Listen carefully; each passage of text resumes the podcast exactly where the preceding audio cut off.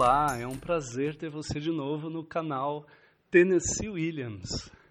Hoje, no episódio 2, nós vamos tentar, de alguma forma, responder uma pergunta que as pessoas costumam me trazer sempre, que é, que é assim, como que, como que a gente descobre quais são as as grandes obras-primas do Tennessee. Ele tem uma grande obra, uma, uma grande obra-prima ou são várias? É, Para responder isso daí, eu tenho uma proposta que talvez a gente precise de três episódios ou quatro, talvez, para a gente responder, porque não é simples. Eu vou te dizer por quê. Olha, o Tennessee é um autor que viveu a sua carreira e toda a, a sua criatividade ativa de escritor é, durante mais de 50 anos. Veja, mais de 50 anos você passando por diversas questões políticas, sociais, culturais do seu país. Será que a gente não seria muito raso em escolher apenas uma obra, ou duas, ou três, ou cinco, sem considerar a contextualização delas? A contextualização histórica, política, social, mas também biográfica. Porque em cada momento, em cada década que a gente vê o Tennessee trazendo suas obras, a gente descobre que ele tinha motivações muito diferentes. O que motivou ele a escrever a sua primeira peça foi uma coisa, completamente diferente do que o motivou a escrever Um Bonde Chamado Desejo, sua mais famosa, ou o que motivou ele a escrever, uh, de repente, no último verão, né? É, mais de 10 anos depois de um bonde chamado Desejo. São contextos que precisam ser levados em conta para que a gente não supervalorize obras e diminua outras.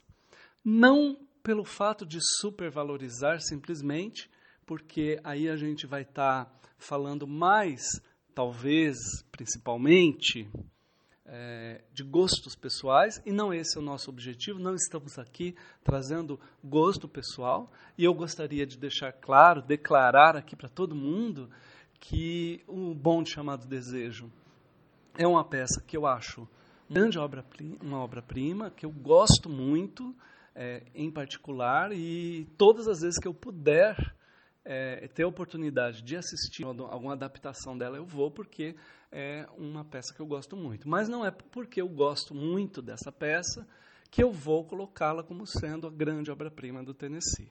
Como muitos autores, muitos artistas e muitas pessoas pouco familiarizadas com um grande conjunto de obras do Tennessee costumam dizer.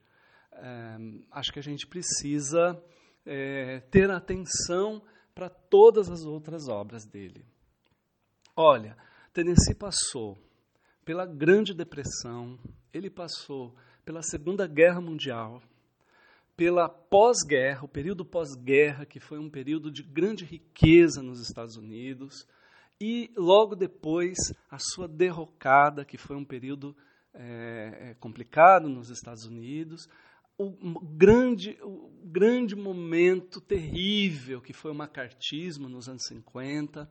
Ele viveu toda aquela efervescência da, daquelas é, é, manifestações é, pelos direitos civis, principalmente pela comunidade afro-americana nos Estados Unidos, no final dos anos 50, durante os anos 60 a morte do Luther King, e, e, o Malcolm X, toda, toda aquela efervescência de manifestações que depois levou à contracultura, que nada mais é do que um grande fluxo de, de, de consequências é, política, social, cultural, artística, modos de vida, comportamentos, uh, questões políticas, uh, a pós-contracultura, que foi uma, um abandono àquela abertura da revolução sexual que teve antes com a contracultura, aquela, aquela volta das roupas apertadinhas, das roupas cheias de babados, das pessoas voltando para os bailes e, e, dançando discotecas nos anos 70, o escândalo Watergate, a guerra, a, a guerra da, da Coreia, a guerra do Vietnã, um, o Jimmy Carter tentando retomar o conservadorismo, encabeçando a Guerra Fria, que depois vai se intensificar com a era Reagan, e aí a gente tem aquele medo de em qualquer momento Ronald Reagan poderia apertar o botãozinho da, da Terceira Guerra Mundial, né? e a gente eh, vislumbrar a, a possibilidade de uma destruição em massa de todo o planeta. Que teve até um filme na época, eu me lembro em 83, eu fui ao cinema, jovenzinho, né, início da adolescência, fui lá assistir o filme o dia seguinte, The Day After, com Jason Roberts, é, que mostrava é, se tivesse uma, uma, uma terceira guerra mundial, como seria a devastação do planeta. Tennessee passou por tudo isso e ele escreveu para o seu momento, ele escreveu criticamente para o seu momento, com uma visão ácida, com uma visão lacônica, irônica, é, com, com um senso de humor é, é, daqueles perversos mesmo, né? Eu costumo dizer que o Tennessee ele é, ele vinha com a mãozinha dele e ao invés de fazer uma cócega, ele enfiava o dedo na ferida, mas a gente ria. A gente ria do que ele, do que ele trazia. Quando a gente entendia, né? Porque ele foi muito mal compreendido, infelizmente. Ainda é muito mal compreendido. Uh, porque eu digo sempre que é, a gente não contextualiza as obras. E quando a gente diz, ah, essa obra, ah, eu não gostei, ah, eu não achei nada demais, muitas vezes a gente está sendo anacrônico, porque a gente não está olhando para o contexto que essa obra foi criada. Por isso, a gente, a gente coloca didaticamente. Olha, tem, tem pessoas que dizem que são três, tem pessoas que dizem que são quatro.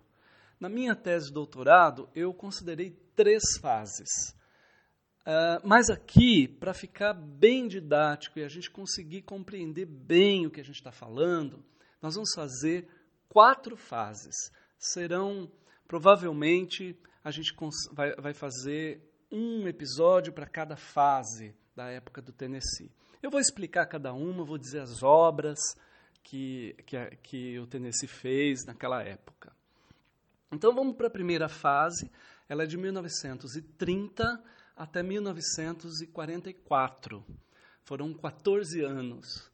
É, em 1930, o Tennessee escreve sua primeira peça, chamada Beauty is the Word. A palavra é a beleza. É mais ou menos assim uma, uma tradução. Né? É, tive contato com um trecho dessa peça. A gente não tem publicada na, nem nos Estados Unidos. A gente, tem, a gente encontra alguns trechos da peça na internet. Se fizer uma busca muito apurada, é muito difícil de achar. Achei uns trechos. É uma peça simples ainda. É na época que ele era muito influenciado pelos diálogos do cinema. A gente vê ele reproduzir aquilo que, que ele via no cinema. Era uma fase do cinema que, de transição do cinema mudo para o cinema falado. A gente tinha é, é, um, um, roteiros que bombardeavam diálogos, porque enquanto o expressionismo na, na, na Europa ele, ele ficava na imagem, o expressionismo nos Estados Unidos, com Howard Hughes, é, Ernst Lubitsch, é, a gente teve esse expressionismo nos diálogos. os diálogos metralhadoras, diálogos afiados, muito rápidos. Quando a gente uh, assi uh, assiste com legendas, a gente uh, perde bastante. A legenda é muito rápida, praticamente a gente não consegue ver, ler. Né? Uh, um exemplo disso a gente pode ver o filme Levada da Breca, com a Catherine Hepburn, é, com Cary Grant. É, seria é, bom, um bom exemplo para a gente ver a, essa, é, é, essa questão no cinema. Tennessee trouxe essa, é, esse, esse impacto do, do, do roteiro para o teatro. É muito interessante. Muito, muitos outros também fizeram isso, outros dramaturgos fizeram isso. Né? Uh, a primeira montagem do Tennessee foi Cairo, Xangai, Bombaim. É um nome de uma peça que ele escreveu com a vizinha dele, uma atriz, é, quando ele morava em St. Louis. Ele escreveu essa peça. Uh, essa peça eu confesso que eu não li, é uma das poucas peças do, do, do Tennessee que é assim de bastante é, proeminência que eu não li. Essa peça a gente não consegue, é muito difícil conseguir, não, não, não, não tem na internet, não foi publicada em nenhum lugar. Foi a primeira montagem dele, ele teve um relativo sucesso. É interessante a gente lembrar disso. Foi nesse período dos anos 30 que ele um, foi para New Orleans, né, Nova Orleans, e foi lá que ele teve as suas primeiras experiências sexuais, onde ele pôde viver com mais liberdade a sua, a, a, a sua sexualidade, né? É, e, e, e, ter essa a sua subjetividade valorizada é, quando ele é, não podia fazer isso perto das, da família, é, nos locais onde ele, ele estudava. Né? Ele estudou na Universidade de Missouri, a Universidade de Washington, em Iowa, onde ele se formou. Ele estudou é, e saía, estudava e saía por causa das as consequências da Grande Depressão. Ele teve que sair para trabalhar, trabalhou numa loja de sapatos, lugar mais famoso, né? É, e ele, ele se formou lá em, na, na Universidade de Iowa. É, e ele, ele escreveu muita peça nessa época, ele é, fazia uma pesquisa por todo, to, toda, todas as linhas de, de, teatro, todas as linhas de dramaturgia, é, estéticas. Ele era muito antenado com o que estava acontecendo na Europa. Ele lia bastante, via muito filme europeu, principalmente os que chegavam nos anos 30 é, lá nos Estados Unidos, que eram os filmes uh, russos. E ele era apaixonado pelos filmes russos. Ele tem várias peças que ele utiliza é, elementos da faz menção à Rússia e tal. Uh, outra coisa que nesse momento ele também um, escreveu peças longas que eu considero peças incríveis. Ele, ele se envolveu no, no, teatro, num grupo amador chamado The Mummers, que era um grupo é, muito engajado politicamente. Aqueles anos 30 eram, eram anos muito muito é, que buscavam manifest, a manifestação para sindicatos, direitos de trabalhadores, e era um ano de grande proficiência do socialismo nos Estados Unidos. É claro que isso aterrorizou o, o, o, os grandes capitalistas e todo mundo ficou com medo daquilo, porque eles conseguiam, conseguiram criar os, os sindicatos e tal. O Tennessee entrou nesse grupo e as suas primeiras peças longas, todas elas tinham um viés que eh, sempre pensando neste grupo, fazendo crítica social, fazendo um, um, um, críticas políticas, uma, de consciência política muito grande, é, questões que poucos autores traziam nas suas obras, o Tennessee tratava. Claro, a sua maneira lírica, debochada, é, ele misturava uma poesia com um jeito debochado, era, era muito interessante. A sua primeira peça longa, chamada Candles to the Sun, é de 1936, sobre a greve de mineiros de carvão. Olha só do que, que ele tratava. Not, a, Not About Nightingales, é, de 1938, era uma greve de prisioneiros, é, uma greve de fome dos prisioneiros em uma prisão baseada num fato real, numa, numa, numa prisão da Pensilvânia, que ele viu aquilo. Né? E olha como ele também era antenado com o que estava acontecendo, que em 39 ele escreveu uma peça, é, Stairs to the Roof. Eu confesso que essa é uma peça que eu gosto muito, talvez uma das peças é, mais interessantes dessa época, porque ele mistura o seu lirismo com o, o que a gente pode identificar com o surrealismo. Ele traz é, um, um, personagem que abre um, uma porta do sótão, que ele senta no telhado para olhar o céu, para olhar as estrelas, e aí ele vê, ele entra num outro mundo, um mundo de sonho, um mundo é, é, é totalmente é, metafísico, diferenciado.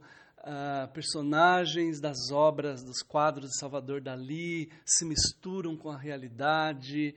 É, é uma peça bem interessante. Infelizmente, dessas peças longas, nós não temos nenhuma publicada no Brasil. Só Not About Nightingales, que foi montada no, no, no Rio de Janeiro em 2013, se não me engano, é, com o título Não sobre Rouxinóis, e aqui em 2019, é, com direção da André Garoli, eu participei do processo, trabalhei como dramaturgista é, junto com André Garoli, e, e, essa peça, Not About Nightingales, ficou com o título Inferno Interlúdio Expressionista. Essa, essas peças todas têm o viés expressionista, todas elas são é, é, fortemente metafóricas, cheias de imagens, são é, é, interessantíssimas de, de, de, se observar o quanto a gente tem de, de, de, de, de imagens ali, de simbologias. Em 40, em 40, 1940, ele escreveu Battle of Angels, que é hum, Batalha dos Anjos, que foi o seu primeiro fracasso. Embora uh, ele recebeu a ajuda do John Gassner, um grande crítico uh, lá nos Estados Unidos na época, uh, ele teve o seu primeiro fracasso, mas ao mesmo tempo ele teve a margem da vida. Eh, de, na, no foco do interesse da MGM, da Metro Goldwyn Mayer. Ele foi contratado seis meses para fazer o roteiro para o cinema da, da, para a Metro Golden Mayer, ela não gostou do, do, do resultado e é, dispensou ele, isso em 43. E ele é, conseguiu, então, com uma, uma, montagem, que eles foram para Chicago apresentar, ela teve um, um, grande sucesso em Chicago e ela estreou na Broadway em 45, ficou dois anos em cartaz. Ficou um ano, perdão, em cartaz, que foi um, um grande sucesso. É, em 42 ele tinha escrito uma adaptação de um conto do D.H. Lawrence, um romancista inglês, junto com um amigo dele, é, Donald Windham, Windham, e que foi montada é, também em, em 43, 44, foi para Pasadena, para na Califórnia, foi para Cleveland, é, e ela não conseguiu chegar antes do, do, do da, da, margem da vida. Ela chegou só em 45 na Broadway com o ator Montgomery Clift, que foi que era um dos grandes uh, atores em ascensão da Broadway e de Hollywood. Tem aí uh, uma, uma, uma, grande, uma, uma, grande ideia de que essas obras do, do, do, do Tennessee dessa época podem ser grandes obras grandes obras primas né ah, eu não fiz comentário vocês podem perceber de das obras é, das obras curtas das peças em um ato que foram muitas também eu eu não, não teria como é, citar todas, a gente precisaria de muito mais tempo para falar de todas. Mas eu gosto muito de Porque Você Fuma Tanto Lili, Mi, Vashya, é, Eu, Vashya, que é uma peça é, que se passa na Rússia, entre muitas outras. Eu acho que dá para a gente entender que aí a gente tem grandes obras-primas, como Candles to the Sun, Velas ao Sol, uh, Not About Nightingales, Não Como Rouxinóis, grandes obras-primas, é, You Touched Me, é, Você Me Tocou, ou Quando Você Me Tocou, lá aquela peça da montagem do, do, do Montgomery Clift, são grandes obras-primas, são, são obras é, ricamente adornadas, com lirismo, com uma proficuidade estética do, do melhor teatro que a gente tem. Eu quero deixar vocês pensando sobre isso e a gente volta no próximo episódio para falar sobre a segunda fase da carreira do Tennessee. Um grande abraço.